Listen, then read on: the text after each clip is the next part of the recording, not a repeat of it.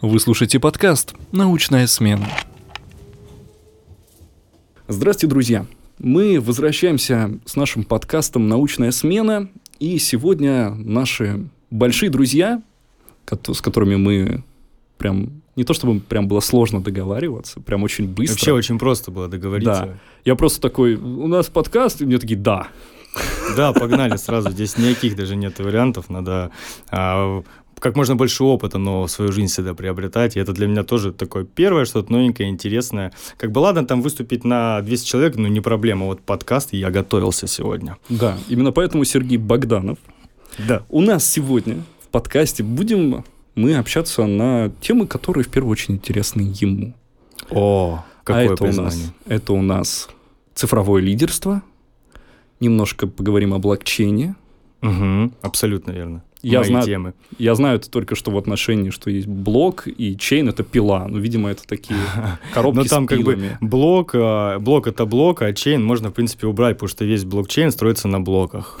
Вот, если это очень просто об этом рассказать. Ну, а, в целом, если более подробно представиться, зовут меня Богданов Сергей, я являюсь одним из тех а, лидеров трансформации цифровой экономики в Ростовской области, который занимается именно не то что на теории, а реально на практике каждый день созданием, строительством э, умного города и безопасного города в потенциале развития до цифрового региона и, естественно, потом в потенциале развития до цифровой страны. Потому что сейчас туда идет э, весь мир, и это как раз-таки очень важная тема а, цифрового лидерства, о которой сегодня мы поговорим достаточно плотно. Ну и затронем, естественно, а, еще блокчейн, потому что это та технология, которая, ну, как бы может разрушить а, российскую экономику в том плане, что сделает ее более крутой, но тут, мне кажется, надо, чтобы сменилось поколение три, наверное, чтобы люди были готовы к такому. Прям три поколения? Да. Это где-то лет сто. Да, это где-то лет сто, чтобы люди были готовы к такому. То есть сейчас у нас а, появляется новое поколение, вот, например, там сотрудничество сейчас с государством, я вижу, как меняются, э, меняются чиновники, меняются главы городов, министры, и когда приходят молодые лидеры какие-то, там, ну, к примеру, нет истории про какую-то коррупцию, нет истории про то, что человек свою выгоду что-то хочет забрать. Есть история реально про развитие а, какой-либо индустрии для того, чтобы создать какое-то новое, благоприятное общество – Вообще тема цифрового лидерства, она очень ну, глубоко проникла в мою душу, и я к этому пришел, когда начал изучать, изучать это в теории. То есть изначально я занимался такой амбассадорской деятельностью, э, там ездил по университетам, вел лекции различные на тему технологий, было 11 тем, которые я вел. Это и цифровое лидерство, и подрывные инновации, и блокчейн, и интернет вещей, и квантовые технологии, и нейросети, и ну, еще порядка там ну, масса других тем. И в тот момент, ну, извините меня, когда я все это изучил, я я как я стал как ну, наркоман зависимый от э, темы технологий, потому что я такой подумал, слушай, ну это такой сервис Серег, это развивается очень быстро и без тебя. Ты это не остановишь. Что с этим сделать? Ну, возглавить. Лудитством заниматься не получится. Блокчейны ломать не будем. Э, блокчейн взломать практически невозможно. Вот практически невозможно. Есть э, несколько методов и способов, которые ну, при помощи уже вот, ну, а, новых криптографических различных алгоритмов, криптография — это наука а, о защите данных, и вот блокчейн — одна из самых надежных технологий, которые есть на данный момент. Потому что когда, то есть, а, допустим, смысл защиты блокчейна заключается в том, что, ну, к примеру, у тебя украли кошелек, Хорошо. Вот, ты... Точнее, плохо. Ну. да, да, это скорее плохо. А у тебя украли кошелек, ты выходишь из автобуса, дошел до дома, бах, у тебя нет кошелька. И ты ну, начинаешь что-то ну, паниковать. А блокчейн работает таким образом, что когда а, кто-то пытается что-то там изменить, а, что-то спровоцировать какое-то такое действие, которое ведет заблуждение тебя, что-то у тебя заберет, а, то об этом узнает сразу весь автобус. То есть сам по себе а, автобус является блокчейном, ты в нем являешься какой-то цепочкой, а, и если в этой твоей цепочке хотят кто-то что-то изменить, автобус просто начинает орать аларм, и все люди в автобусе знают о том, то, что кто-то попытался изменить блокчейн. Это вот такая вот простая аналогия. Потому что а, вот, ну, что такое блокчейн? Вот если привести пример биткоина, то о том, какое количество есть биткоинов у меня, знает вся планета. Это абсолютно открытая информация. Угу. Откуда они у меня появились, куда я их перевел, сколько биткоинов я дал Паше, Маше, Пете, что потом Паша, Маша, Петя сделали с этими биткоинами. Это тоже все известно и прозрачно. Это, кстати, причина того, почему я сказал, что это разрушит российскую экономику, и тут нужна смена вот прям нескольких поколений. Я потому понял. что это все прозрачно. А у тебя все-таки есть биткоины, или это так в шутку было сказано? А, нет, у меня есть биткоины, это достаточно долгосрочно старый проект, который, э, ну, я не хотел на этом заработать, я просто, о, биткоины, потом смотрю, о, биткоин на 100 тысяч, биткоин 200, 300, думаю, ага, я за зашел, когда было 300, потом по итогу э, понимаю, что он вырос еще. Хорошо. В три раза, а потом он упал в пять раз. Ну, э, я такой думаю, ну, э, нет желания на этом заработать, есть желание быть в этой истории. То есть это, знаешь, аналогия того, что, ну, я один из первых, например, людей, мне кажется, в городе Ростов-на-Дону, кто пошел и сдал биометрию. То mm-hmm. есть я к, а, к развитию этих технологий отношусь позитивно. Я, наверное, буду одним из тех людей, кто, когда появится какое-то чипирование, и от этого реально будет польза, для меня какой-то комфорт, какая-то безопасность, а, защита моя, например, то я тоже воспользуюсь подобной услугой. И нет ничего страшного. Вот люди говорят, да как можно чипироваться, да за тобой же будут следить.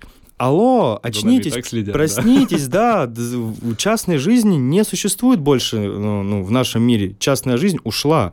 А, про нас все знают. А, если мы возьмем тему цифрового лидерства, то в целом а, развитие там любой технологии начинается а, с интернета вещей. Интернет вещей или IoT или Internet of Things – это технология, а, которая позволяет при помощи различных датчиков, приборов, например, в твоем айфоне есть датчик, который... Ну, это Xiaomi, но спасибо Блин. за комплимент.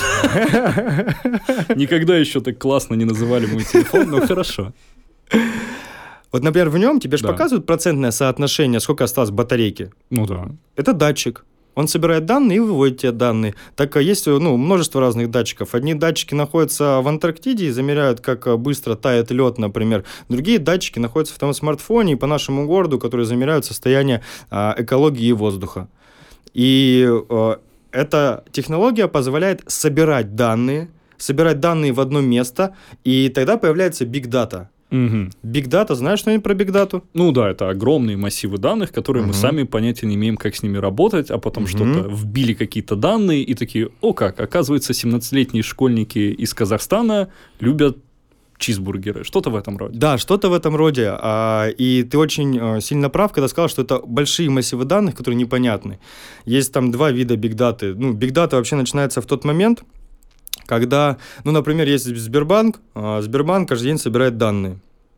И а, можно сказать, что это big data, когда количество данных в день превышает 100 гигабайт. Какой самый большой файл Excel был в твоей жизни? Ну, наверное, гигабайт 5 от силы. С ума сойти. Это очень большой файл. Мне кажется, у нас вообще, что, что даже вот ну, в этом, да, дислокации этого университета нужен суперкомпьютер, чтобы э, лазить вообще в, в excel файле такого размера. Я тебе объясню, в чем смысл. Это, mm-hmm. На этот просто Excel-файл, в котором был Doom симулирован. А, вот поэтому он так много и весил, и поэтому, ну, а так я, в принципе, Excel Так вот, а, раскрывая дальше тему Big Data. А, есть данные, которые не структурированы, и человеческий мозг их, ну, не может никаким образом понять, проанализировать, сделать какие-то выводы, потому что, ну, их ну, очень большое количество, и разобраться в них ну, практически невозможно. Но в России понятие big data включает в себя э, практически все, что мы можем сделать с данными. Если, например, за границей, там, в той же Америке big data используют как, э, ну, просто много данных, большие данные, все то в России это и анализ, и сбор, и передача, и использование этих данных сразу. Так вот, э, ну, к примеру, тот же самый компания Beeline. Mm-hmm.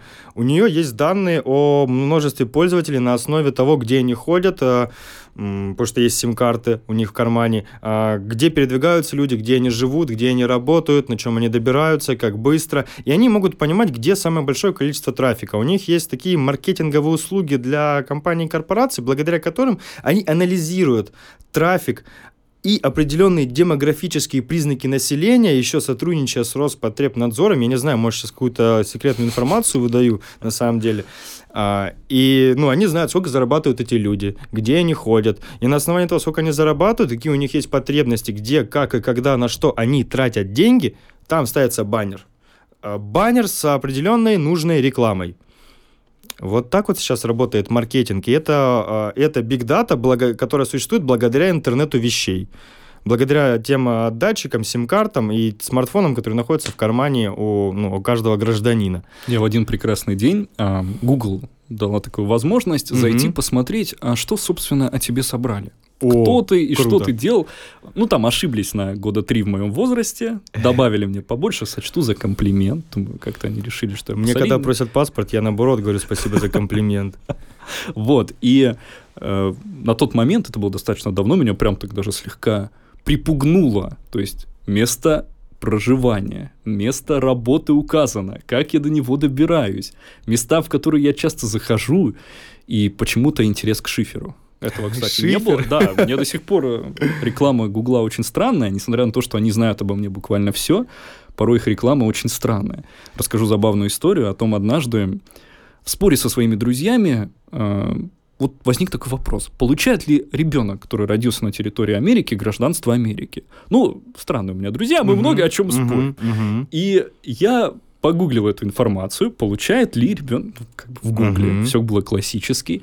И после Потом этого... тебе предложили купить шифер. Нет, мне после этого предложили в течение двух месяцев оформить и провести роды в США. О. А у меня и жены нет, и планов на... И ничего такого. И они такие стабильно мне братан, собирай вещи, да. роды будут прям на Гавайях. Я такой, да я бы с радостью. Ну как-то С ума не, сойти. Ну как-то не могу. Отличная на самом деле идея. Даже не знаю, как это прокомментировать на самом деле. Я просто тоже ну, такой человек не планировал еще пока что. Все-таки тема технологий еще очень остро строит. Ну, то есть вот все равно таки забирает много информации Big Data, mm однако же порой все равно как-то в просак попадают с применением. mm Сколько mm денег они потратили на эту рекламу, страшно подумать. Ну, наверное, там чисто на меня, наверное, рублей 300. Представляешь, да, еще и не раз они ее тебе показали. А да, ты да, просто да. где-то это обсудил с друзьями. И, ты и они заработали на, на Google заработал на этом денег, они молодцы, классная а бизнес-модель. Вот ребята из Гавайев не заработали. А вот скажи, э, то есть, ну вот мой опыт использования, что Big Data вот ошибается. Вот как ты думаешь, сколько еще времени пройдет, прежде чем будет прям идеальный и совершенный? То, что ошибается Big Data, все зависит от аналитических алгоритмов, которые используются а, при анализе тех или иных данных. Есть множество разных подходов. И да, естественно, она иногда ошибается. А, сколько должно пройти времени до того момента, как все будет идеально, да оно в целом наступило уже. Друзья, ну, как бы задумайтесь, будущее наступило уже. Все зависит от того, сколько у тебя есть денег на те или иные инструменты для аналитики тех данных, которые у тебя есть. И сколько ты готов платить специалистам, которые на тебя работают, для того, чтобы это все работало идеально. Нужно ли закрывать завтра ФСБ и ФБР и просто все через Data узнавать? На самом деле есть... А, а, а тебе просто так никто эти данные не предоставит. О, как? Да, да тот же самый а, Билайн, он, а, ну, Вимпелком, да, он, он эти данные не продает, потому что а, если он продаст эти данные, они нужны будут на рынке. Какие-то mm-hmm. данные они могут продать, какие данные они не могут продать. Это уже начинается такая, ну, бизнесовая такая история. Они, то есть, на своей стороне оставляют процесс, э, как применять. Плюс по закону они не имеют права этого делать. То есть, ну, mm-hmm. тебе же сто процентов не было бы приятно, если бы твои данные все Билайн куда-нибудь слил какому-нибудь Паше Уткину. Вот, при, вот смотри, да, а, отличный пример использования бигдаты. Я точно знаю, где ты ходишь по пятницам, на какой улице, и то есть, ну, с вероятностью 90%, на каком расстоянии от здания ты идешь по бордюру, залипаешь, в это время ты в телефон, слушаешь ли ты музыку, пишешь ты своей девушке или своему другу, или ты идешь а, в кабак к друзьям и ну, договариваешься с ними об этом, и я, например, э, знаю, э, какая у тебя сим-карта, э, проанализировав, какой у тебя телефон, где, когда ты его купил, по какой там карте, какая транзакция, я понимаю, могу там вычислить e-mail этого телефона еще посотрудничать, например, с Xiaomi, и, к примеру, либо к сим-карте по GPS, либо через твой e-mail, e-mail подключиться, ну, понимать, где ты идешь в данный момент отслеживать тебя. Например, ты не нравишься мне вообще, причем сейчас, не улыбайся. Хорошо, извини, пожалуйста. Вот. И я, например, ну, не хочу, чтобы на моем пути стоял такой человек, как ты. И я знаю, где ты идешь по пятницам. Я на крыше трехэтажного здания или пятиэтажного здания устанавливаю робота, который в своих руках держит кирпич. И в него установлен GPS-навигатор, который отслеживает то, где ты идешь. И в самый нужный момент Угадай, что делает робот. О, как, я понял. И он отпускает кирпич, и он летит. Все. Мечтают ли эти роботы с кирпичами об электроовцах? Я понял твою мысль. Ну, э, это то есть кейс, который я не придумал своей головы. Это уже такие случаи были, например, в той же самой Америке. Когда кто-то кому-то где-то солил данные, а этот человек, ну, кому-то где-то как-то насолил. И это такой пример того, как технологии могут повернуться против нас. И вспоминая тему цифрового лидерства, мы должны все понимать то, что сейчас идет четвертая промышленная революция, которая началась в 2011 году. Это подтвердили в Гамбурге на Всемирном экономическом форуме, который происходит ежегодно у нас в мире, где собираются эксперты, деятели э, не искусства, а деятели бизнеса, экономики, технологий, лидеры стран. И они планируют, как дальше будет развиваться та или иная стезя, начиная от туризмом, заканчивая тем же самым блокчейном. И в 2011 году они постановили то, что началась четвертая промышленная революция. Всего их было три, и всего люди развивают промышленность порядка 300 лет. То есть с середины там, 18 века люди, люди начали развивать э, промышленность. Все это началось с первого ткацко-предельного станка в Великобритании. Угу. И дошло вот до сегодняшнего дня. Прошло электрификацию, прошли, а, прошло металлургическую, металлургическое развитие, транспортное развитие. А, начали развиваться а, электросети, начали развиваться информационные технологии, инфосистемы. То есть появились электронно-вычислительные машины, компьютеры. И потихонечку-потихонечку мы пришли к тому, что бах, и робот-пылесос дома уже никого не удивляет. А, какие-то дроны тоже никого не удивляют. Беспилотные летающие аппараты тоже никого не удивляют. Еще 20 лет назад, я помню, у меня во дворе стоял металлический робот, металлический робот такой из СССР. Он уже был ржавый, и как бы с ним даже никто не играл, и у нас в стране даже никто... Да ладно, что, нас это обойдет стороной, нас это не зацепит, какие технологии в России, о чем вы говорите. Однако, да, э, например, о... возьмем компанию Ростелеком. Mm-hmm. Ростелеком э, по аналитики от э, общеизвестных там, компаний, которые предоставляют различные данные о бизнесе, говорят, что Ростелеком является самой быстрой трансформирующейся компанией в сторону цифровизации и IT, там, э, одиджитализируется быстрее всех в мире. Казалось бы, да, что люди знают у нас про Ростелеком, но кто, например, знает, что тот же самый Ростелеком ты зареган, кстати, на госуслугах? Да. А это продукт Ростелекома. Да, у меня сим-карта Йота здесь в телефоне, поэтому... Вот. вот. А сим-карта Йоты держится на сетях компании Теле2, ну, которую Ростелеком купил благополучно в феврале а, этого года. Сделка длилась примерно два года. Так вот, а четвертая промышленная революция – это революция, которая может изменить э, все на нашей планете. Ну, давайте реально посмотрим на мир и поймем, что не так уж и хорошо а, примерно 60% планеты на данный момент живет. Мы живем в комфорте, в безопасности, но в России. И у нас есть э, определенный пул такой хорошей жизни. Жизни, в которой мы понимаем, что с голоду мы сейчас не умрем это точно. Работу за 20 тысяч можно тоже найти всегда. Экономика нормально, более-менее работает, у кого-то все хорошо, у кого-то все очень плохо. И вот Благодаря этим трем промышленным революциям, которые были до этого, получилось, а, очень большое разделение общества и разделение ресурсов, а, бедных, то, богатых. Да, да, ненависть этих слоев населения. Б, а, очень большой вред экологии, потому что, ну, мы просто забираем ресурсы у нашей планеты, мы уничтожаем нашу планету. А, С, все технологии, которые есть сейчас на нашей планете, они распределены абсолютно неравномерно. К примеру, 3 миллиарда человек на нашей планете до сих пор не пользуются интернетом. Это уже ну, удивительная статистика, казалось бы, но такая статистика есть. Благо есть Ростелеком, который на Камчатку оптоволокно свое тащит. Бесплатно, не беря с этого никого денег, инвестируя э, только свои средства какие-то. И четвертая промышленная революция, благодаря множеству технологий, тому же блокчейну, интернету вещей, большим данным, искусственному интеллекту, виртуальной реальности, моделированию различных процессов при помощи того же искусственного интеллекта и бигдаты, мир может измениться. А, лично моя история, почему я пошел в развитие вот именно вот в индустрию 4.0, почему стал амбассадором четвертой промышленной революции, потому что я понимаю, что технологии развиваются, а, и то, с какими ценностями мы это будем развивать, а, то, с какими ценностями сюда будут подходить новые молодые лидеры, в таком обществе будут жить мои дети и дети моих детей. То есть ты видишь себя даже в, в какой-то мере таким этическим лидером этой революции. Сто процентов. А, это именно так. То есть у меня а, лично ценностно ориентированный подход ко всей этой истории. Я э, понимаю, что технологии должны развиваться не просто ради денег, они должны развиваться таким образом, чтобы а они э, делали жизнь человека более свободной, комфортной, безопасной, чтобы человеку давалось больше выбора, потому что у нас уже э, время потребления, э, потребительства отходит на второй план и встает время выбирательства. Предложения уже очень много. Если раньше производитель какой-то производил и говорил, вот будет только так, и никто ничего не мог больше другого выбрать, потому что он был один-единственный. Потом стало больше производителей, люди начали все просто скупать, брать, брать, брать, брать, тащить себе. То сейчас люди уже вынуждены выбирать.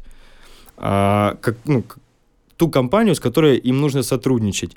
И есть э, два исхода, да, мы же понимаем, то есть, ну, есть два мнения, там, две стороны медали о том, что будет там дальше, через сто лет, там, искусственный интеллект, роботы разовьются и поймут, что человечество им нафиг не надо, а, и уничтожат человечество, потому что мы их созда- создадим для того, чтобы, ну, сидеть а, в удобном кресле, жреть и ничего не делать, это одна история. Либо же, например, мы будем это развивать с такими ценностями и программировать это таким образом, чтобы, а, ну, к примеру, у тебя стоял чип в голове, ну, какой-нибудь твоей подружки, там, да, Маруси, да, ты бы ее назвал Маруси, она бы тебе подсказывала, что делать дальше, о чем думает вот тот парень, сидящий напротив, напротив тебя, и когда тебе задают какой-то вопрос, у тебя есть доступ там в условный Google, благодаря которому у тебя через секунду есть ответ на этот вопрос, есть какое-то решение. И вот ты смотрел «Вторжение» фильм? Вот есть русский фильм «Вторжение». А, да, обе части. Вот, а вот Говорят же, да, сейчас ну, чуть-чуть метафизики какой-то там а, такой биологии, да, а, говорят же то, что есть такая теория, над которой там работают некоторые безумцы, а ну как бы в целом у меня девиз вообще хвала безумцам, которые... Они изменяют мир. Они изменяют мир, да. А, и я люблю вообще любое безумие. То есть все, что нестандартно, неправильно, а, все, что выходит из каких-либо рамок, о, да, если там страшно, особенно если там страшно, идем туда. Вот как бы вот такое философское отношение. И вот если мы возьмем обычную воду, то ну, у воды есть какая-то какой-то там ну, своя а, химическая структура, кристаллическая решетка. Есть некоторые безумцы, которые говорят, что мы в воду можем записать данные и потом считать эти данные оттуда. Ну, вот такая как бы теория, об этом в интернете на самом деле немало информации. Ну, к примеру, да, вот там есть старый эксперимент, когда стоят два стакана воды, в один стакан говорят о смерти, о негативе, о том, как все ужасно, а во второй стакан говорят э, про любовь, какие-то позитивные, возвышенные вещи, э, очень хорошие. И э, затем анализируют кристаллические решетки, одного и второго стакана. Вот э, там, там, где говорили про негатив, кристаллическая решетка хаотичная, ужасная, э, какая-то вот вся такая несуразно сумбурная, то есть противная. А если посмотреть то, туда, где говорили какой-то позитив, э, то там снежинки такие, все структурировано, красиво, фрактально как-то. И, ну, ты на 70% состоишь из воды. То есть э, это еще раз, ну, можно подтвердить даже то, что, ну, думать надо и мыслить позитивно, там, и не говорить не болеть, а говорить, ну, я лечусь, если ты болеешь, там, к примеру. А, кстати, вот, например, тема а, с коронавирусом и то, как технологии могут а, помочь человечеству, да, возвращаясь к цифровому лидерству. Но сейчас а, разрабатываются такие... И это нельзя назвать каким-то там препаратом, а, чем-то Это можно назвать какой-то технологией, биоинженерия, биотехнологии различные, когда ты э, кушаешь, например, там какого-то там микроскопического, микроскопическое запрограммированный датчик э, в нано-размерах, на самом деле даже не микро, а нано. И этот э, датчик, он э, со своим интеллектом, с искусством, он анализирует, что у тебя в теле, он знает, как должно работать тело, какой, какие там должны быть химические элементы, гормоны, как они должны выделяться, и сам понимает, насколько ты здоров находит различные болячки, подключается к этим клеткам, к этим ДНК и начинает а, каким-то образом их лечить. Примерно как на уровне, если тебя врач-терапевт спрашивает, там, нужно анализ крови сдать, ты такой, сейчас сброшу ссылку. Да, да, да. подключится такой, так, так, так, что там у нас? Ну, звучит футуристично, и на самом деле мы этого хотим. А вот расскажи подробнее о цифровом образовании. Цифровое образование хочет достичь вот таких вот футуристичных идей, о которых ты рассказываешь? На самом деле, все, кто слушает этот подкаст, вы сейчас прямо сейчас получаете цифровое образование. И, например, у Ростелекома а, есть такое, такой проект, который делается совместно с правительством в рамках цифрового образования населения. И в этом проекте участники могут получить а, различные базовые компетенции и знания о тех или иных технологиях, об обстановке в мире, благодаря которым они смогут развиться в эту сторону. Это важно, потому что э, множество профессий в наше время они через 10 лет не будут так актуальны. Те же бухгалтера, юристы, например, ну это вот самое банальное, да, и это не значит, что, что они не нужны будут. Это значит то, что нужно посмотреть на свою профессию немного с другой стороны, со стороны технологий. И мы даем эти знания а, в нашем проекте, как на это смотреть, о чем нужно думать, на чем нужно сфокусировать свое внимание, чтобы по итогу оказаться на гребне этой волны четвертой промышленной революции. Потому что, друзья, ну давайте а, рассуждать адекватно. Она началась в 2011 году. То есть это только начало. А, есть уже много разных лидеров, но есть еще множество незакрытых вопросов. И в нашем проекте цифрового образования мы даем а, прикладные знания, которые э, ну, развиваем на данный момент там, в Ростовской области. И эти знания помогают э, человеку принять решение, кем он хочет стать дальше. Также сюда хочется добавить, что мы не просто так об этом рассказываем, а мы создаем большой проект, в котором который человек может подключиться в любой момент и прослушать там а, весь курс лекций. Причем, а, когда человек вовлекается, ему это становится интересно, а, наши кураторы замечают этого человека, они начисляют ему постоянно какое-то определенное количество баллов за посещение лекций, за активность. Мы привлекаем партнеров, которым интересна тема цифрового образования, наши партнеры дают нам различные кейсы, которые мы предлагаем решить участникам. А когда участники решают эти кейсы, они точно так же получают баллы. По, по итогу, а, сотрудничая со всеми самыми крупными университетами нашего города, мы соберем пул там примерно из 30 участников с каждого университета, организуем их в команды и проведем не хакатон, на котором дадим людям конкретные прикладные кейсы какого-то бизнеса. Например, это будет HeadHunter, это может быть Ростелеком Solar, это может быть Теле2, это все будет завязано на технологиях, на том, что сейчас актуально. И благодаря решению этих кейсов люди могут получить а, возможность а, трудоустроиться в эти компании. Причем не только в эти компании, а также на э, уровне власти, потому что это такое уже государственная правительственная история. Это наше правительство понимает, что это очень важно. Поэтому во власти вы тоже можете засветить своим лицом и пойти, пойти очень далеко. Принял участие в цифровом образовании и стал депутатом. Такой план? А, в принципе, да, такой план. А, ну, как, как минимум можно просто... То есть Здесь надо понимать, что э, получить как бы работу в компании, которая развивается в IT-направлении, нетрудно. Самое главное это возыметь у себя мышление, благодаря которому ты понимаешь, что для тебя это важно, и ты знаешь, зачем ты идешь в эту историю. То есть, ну, к примеру, там, ну, я вообще этим занимаюсь, ну, не ради денег. То есть здесь не денежная история. Точнее, она гиперденежная, она невероятно денежная. Это самое актуальное, самое дорогое, что сейчас есть. Вот, к примеру, товарищи юристы, если вы слушаете, а как вы вообще вот, ну, можете обосновать цену программного обеспечения какого-либо, которое стоит 20 миллионов?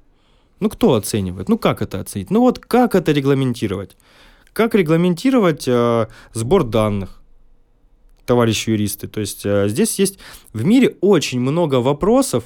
Можно а, распечатать и взвесить. Можно распечатать. Только так, по-моему. Ну, хорошо. Отличная идея, на самом деле. Ну, то есть, а, очень а, не так сильно и правильно регулируются те или иные технологии, та или иная работа. То есть, у, например, в нашем правительстве, ну, мало реально есть у кого понимания, почему э, дописать там ну, изменить там пару-тройку кнопок, как считают, как считает заказчик на каком-либо там программном обеспечении стоит там, ну, 10 миллионов или 5 миллионов. А реально специалисту-программисту там надо перелопатить, ну, просто ну, гору, тонну какого-то программного обеспечения. Просто чтобы изменить цвет. И, ну, это я сейчас сильно утрирую, конечно, mm-hmm. но в целом заказчики очень мало этого понимают. Поэтому... Э, эффект... Есть очень такая классная mm-hmm. шутка, была она популярна одно время. Э, приходит к программисту, mm-hmm. заказчик говорит, ну вот мы как бы парк дикой природы, нам нужно, чтобы человек делал фотографию, оно на карте отмечало место, и что он находится здесь в парке. Он такой, программист говорит, да пожалуйста, мне это нужно там пара дней, там, и 200 долларов. И, и заказчик такой же в дверях, так оборачиваясь. И чтобы еще было там, например, на фотографии понятно, что там пичуга сидит где-то там на дереве. Он такой, тогда мне нужно 10 миллионов и 12 лет исследовать. Вот как-то в эту сторону. Да, именно в эту сторону. И а, с этим нельзя поспорить, потому что в технологиях можно спроектировать и создать вообще все, что угодно. Вот э, это бесконечная история, только полет вашей фантазии, там, да, вас, ваш ограничивает. Масштаб личности э, Джобса ограничивался только его фантазией, Билл Гейтса только его фантазией. Ну и, кстати, э, чем еще, например, ограничился Intel, да, на данный момент, это все знают компания, которая производит э, процессоры, уже микропроцессоры. Что такое процессор? Процессор это просто а, определенное количество резисторов, которые устанавливаются на определенную платку. Есть такая тема, как закон Мура. Закон Мура гласит, он примерно работает там, ну, с прошлого века, там где-то с 80-х, 70-х годов, точно сейчас не вспомню. Закон Мура гласит о том, что каждые два года а, расстояние между этими резисторами на процессоре будет уменьшаться, а мощность будет увеличиваться. То есть процессор становится меньше, а мощность становится больше. Примерно каждые два года. Угу. Так вот, на данный момент разработчики э, достигли физического предела э, в уменьшении процессора. Знакомо. То есть сейчас происходит какая история? Например, тот же самый Intel еще в 2018 году они создали процессор, расстояние в котором между резисторами равно 7 нанометров. Чтобы вы понимали, ширина человеческого волоса 50 нанометров.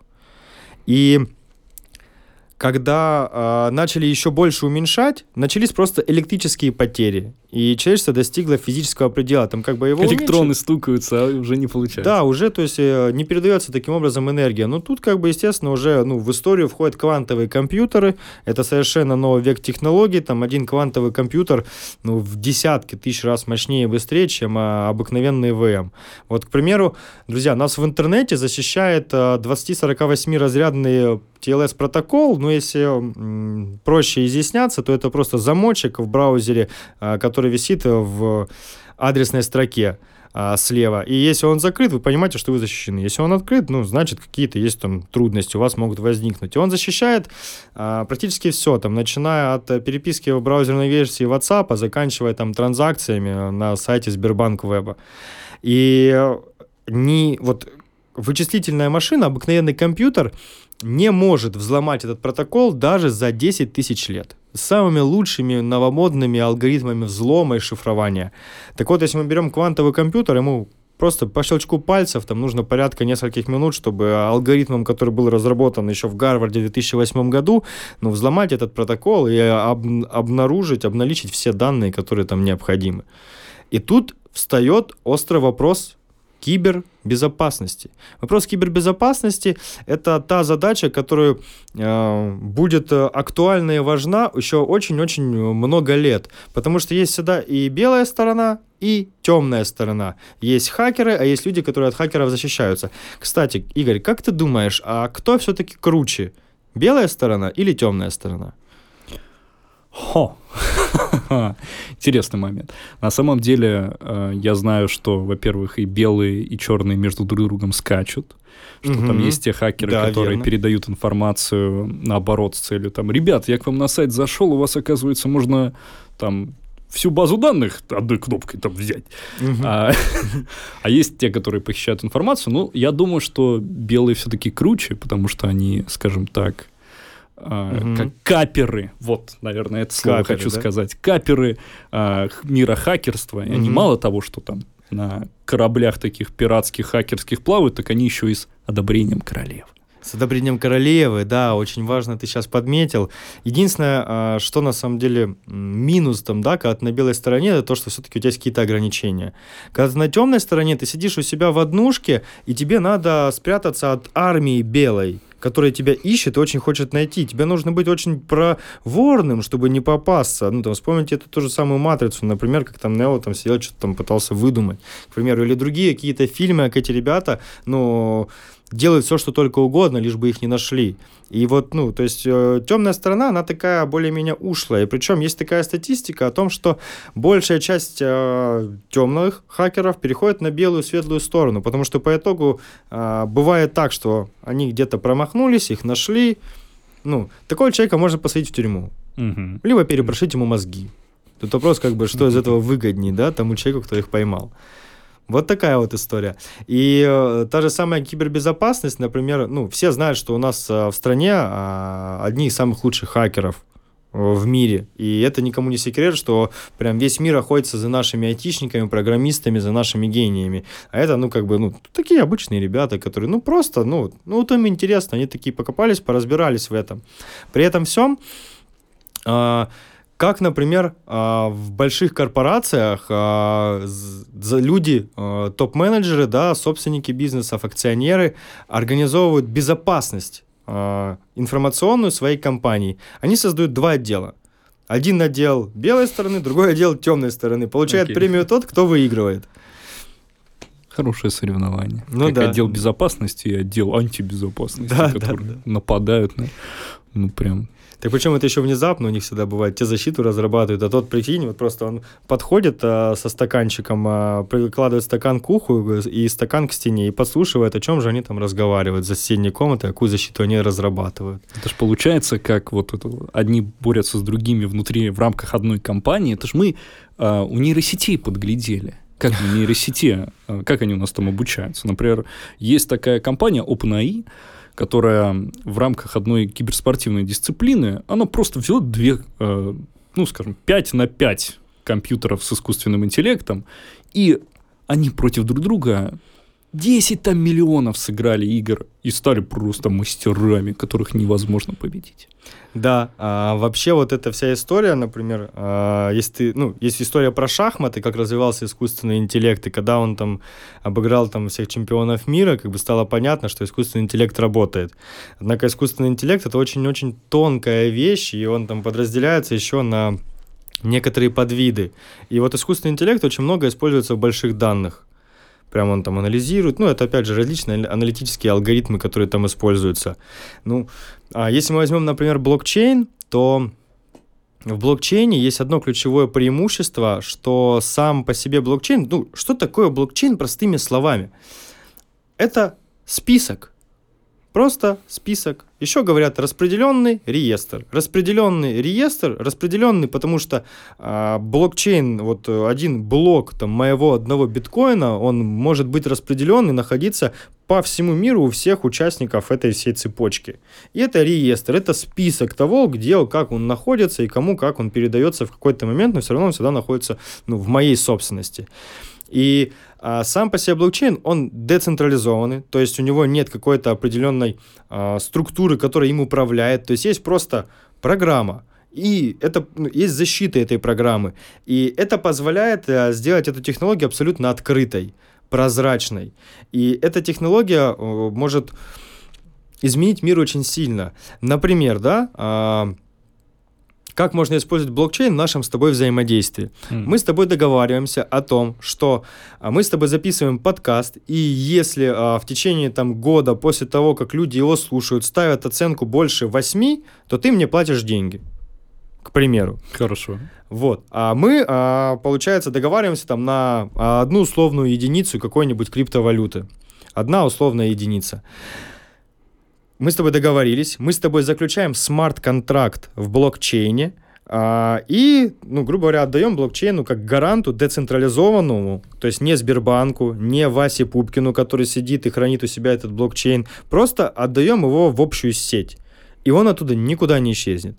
А потом каждая оценка, каждый кусочек данных от оценки там а, нашего с тобой этого разговора, выступления, да, подкаста, он подгружается сразу в блокчейн-сеть. Это все видят, кто какие ставил оценки, в какое время, с какой страны, с какого региона, сколько там, ну, человеку есть там какие-то данные лет там даже.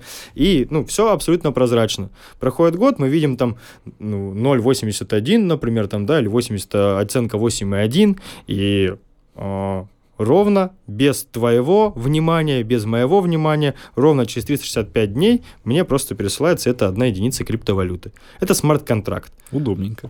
Так может э, работать налоги, так может работать страхование.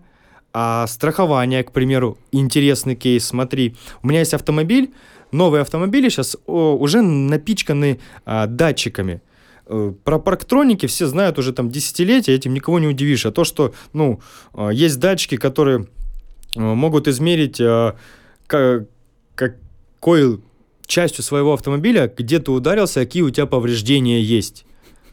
И...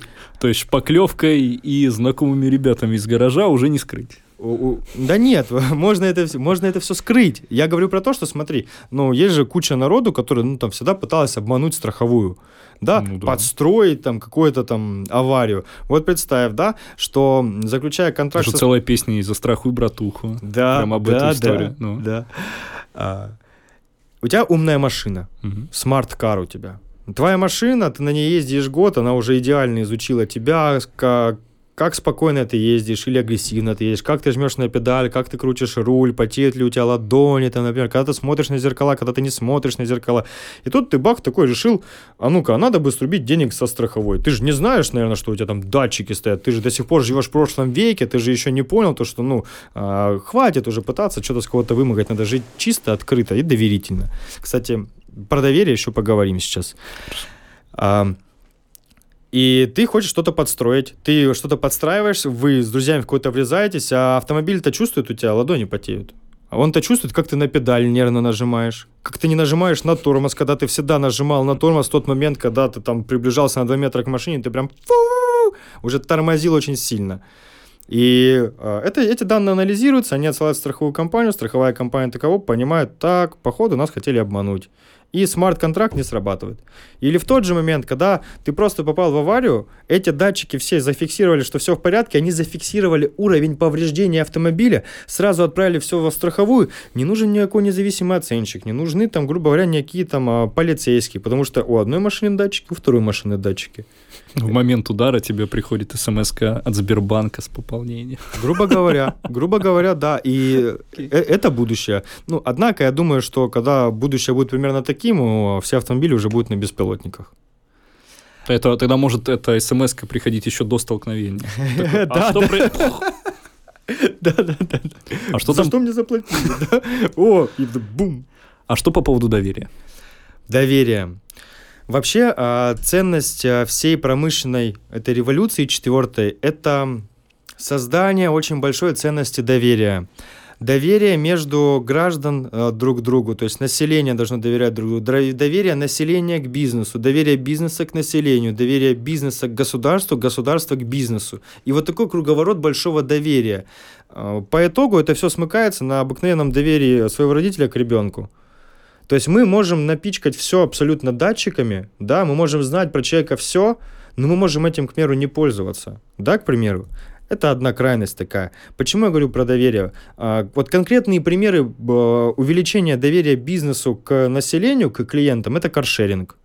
Это аренда самокатов, велосипедов, которые просто стоят где-то на улице. Какой-то бизнесмен инвестировал в это деньги, он тебе доверяет.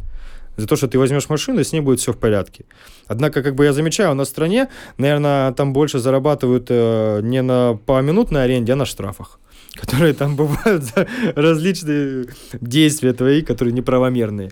И ценность доверия, она в четвертой промышленной революции очень-очень сильно вырастет. Но вот заметь, ну, раньше там э, отец мне рассказывал, там 25 э, лет назад он э, ходил по улице в норковой шапке, такой квадратной, такой вот норковой шапки, и как бы за эту шапку можно было получить по голове. Ты сейчас по улице ходишь, ты боишься, что на тебя где-то нападут в подворотню, что у тебя украдут телефон твой, например. Есть у тебя опасения? Ну, смотря в каком районе. Шапки у меня точно нет, за счет нее не волнуюсь. Дома лежит на полочке. А, да нет, как бы криминальность снизилась. Это криминальность точно. снизилась. А, плюс мы стали более доверительно друг к другу относиться. Если раньше, например, в 90-х, там, да, что, о чем ты говоришь, чтобы с кем-то познакомиться, подойти на улицу, да люди там шарахались зачастую, потому что, ну, было опасно. Особенно, есть... когда у тебя в руке нож, и они как-то все как-то неловко смотрит. Да, сейчас можно подойти к человеку с ножом и сказать, ребят, а Смотрите, есть нож? какой классный нож. Да, или есть чем наточить нож, там, например, или что-нибудь такое. И, блин, друган, извини, нет. И все нормально, и не будет грустный с ножом уходишь вдаль, да. Так вот, э, почему это еще происходит? Например, сейчас очень сильно идет большая цифровая трансформация бизнеса. Что значит цифровая трансформация бизнеса? Компании приходят к такой бирюзовости, к самоорганизованности. Например, ковид. Он всех отправил на удаленку сейчас, на данный момент. То есть я, как руководитель, должен полностью доверять своему сотруднику, чтобы не звонить ему каждые пять минут, для того, чтобы его контролировать. Я, кстати, скажу, что многих таких управленцев старой такой поры, угу. советской закалки, угу. их прям прям смущает. Они такие, как он дома? Я не могу подойти на него накричать. Да. Это я тебя цитирую. Есть у меня да. такой знакомый, такой, я на него накричать не могу, и прям тоска в голосе и боли. Да нет, на самом деле, я, я рад, что очень многие сейчас поняли, что на самом деле работник-то может спокойно дома находить. Спокойно дома. Все зависит от а, самого работника, от самоорганизации работника. То есть есть такая тема, как, э, например, э, бирюзовые компании. Это какие? Это, это компании, в которых э, полностью настроена самоорганизация, полностью есть доверие, где отсутствуют руководители среднего звена, где есть, например, просто собственник, основатель, который всем диктует свою миссию, все с этой, как Илон Маск, да? То mm-hmm. есть у них там есть какие-то жесткие, не то что правила, ценности, то есть, ну, там э, есть неуважение, а ты проявляешь к бизнесу, к Илону и ко своим сотрудникам, а если ты опаздываешь на работу.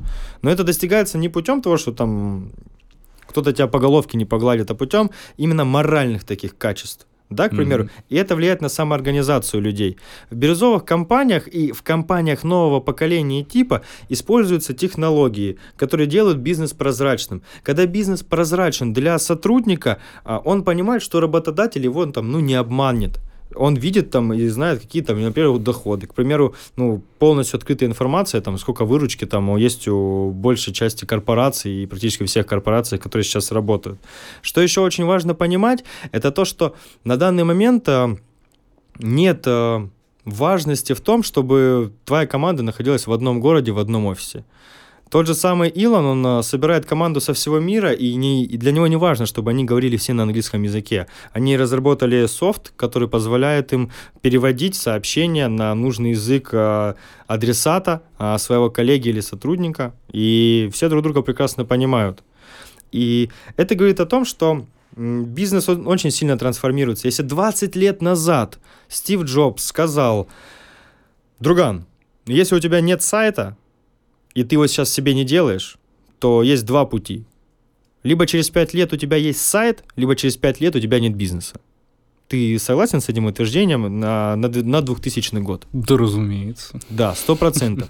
Сейчас то же самое происходит и с технологиями. Если ты хочешь создать бизнес, создать компанию, и она никак не связана с IT какой-то индустрией, да, казалось бы, там никто даже не мог подумать, что будет приложение Яндекс Еда когда можно будет еду заказать в интернете и просто сидеть дома. Никто же так не мог подумать. Это просто. И благодаря вот этой а, диджитализации а, мы все про это знаем. А если, например, у тебя пиццерия какая-то там есть, и ты просто ну, до сих пор ходишь, вешаешь листочки, ну там а, с доставкой пиццы руч- на ручки людям на двери, то ну, скорее всего, это макулатура для кого-то по большей части становится. Но если ты в тот же момент запартнерился с этим агрегатором Яндекс.Еды, то ты уже можешь зарабатывать деньги больше. И опять же, это ценность доверия. То есть мы заходим в какое-то приложение, что-то заказываем, и мы доверяем этой компании, что она привезет нам еду, которая нас не отравит, которая будет вкусной, что мы ей заплатим деньги. Компания тоже нам доверяет, что они нам сейчас приготовят, заморозят там деньги, потратят их, да, на нас, а потратят человека часы на того или иного клиента, и приедет а, клиенту, и клиент заплатит 100%. У меня был однажды разговор с отцом, когда я хотел ему какую-то такую прикольную, но достаточно дорогую технику купить а, из Китая mm-hmm. на Алишке, там 11-11 заказать все в этом вроде. Насколько сложно было объяснить отцу, что это не что-то страшное сейчас происходит, что мы не платим деньги в никуда, а нам все вернется, есть гарантии, и все будет хорошо. О, это тема отцов, да, я ее полностью поддерживаю. Мой отец э, последние семь лет там э, звонит мне парочку раз в год и говорит, сына, а как мне зарегистрироваться на форуме? Бать, ну ник, э, почта и пароль. В принципе, все. Но по Алиэкспрессам он уже пользуется очень активно на самом деле. Что тоже удивительно так-то.